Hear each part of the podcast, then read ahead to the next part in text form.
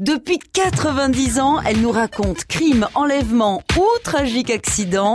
Chaque semaine, la revue Le Nouveau Détective captive ses 138 000 lecteurs. On prend le magazine et on se prête au jeu et on feuillette. Au départ, on tourne les pages un peu comme ça, puis tout d'un coup, on se met à lire la totalité, à se plonger dans des enquêtes complètement horribles, horribles mais passionnantes. 1928, l'année où on a lu jusqu'à l'article de la mort. Fait divers, fait divers, du blog et du mystère. À vos glaces et les eaux À la fin des années 20, l'éditeur Gaston Gallimard veut diversifier ses activités et s'oriente vers la presse populaire. Il s'inspire de la rubrique Faits divers, lancée par André Gide en 1926 dans la NRF, et confie la direction de ce nouveau journal à Georges Kessel, frère du romancier Joseph Kessel.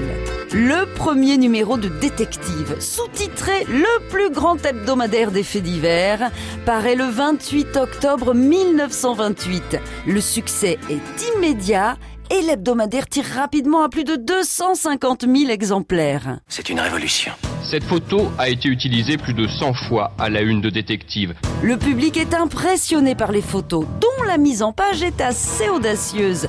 Cadavres en gros plan et montage quasi surréaliste. Mais ce qui fait la saveur du canard, ce sont les faits divers romancés. Rien n'est inventé, mais l'écriture et les codes s'inspirent ouvertement des fictions à la mode, romans policiers, sentimentales ou films de gangsters américains. Est-il innocent? Est-il coupable? Pour la première fois, vous suivrez de bout en bout une véritable enquête policière. Une enquête cynique, brutale, qui ne laisse ni trêve ni répit à ceux qui la subissent et à ceux qui la mènent.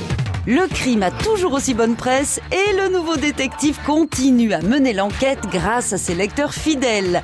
Attention, l'abus de faits divers macabres peut nuire à la joie de vivre, même quand on était pris de justice. On n'arrête pas le progrès. À retrouver sur francebleu.fr.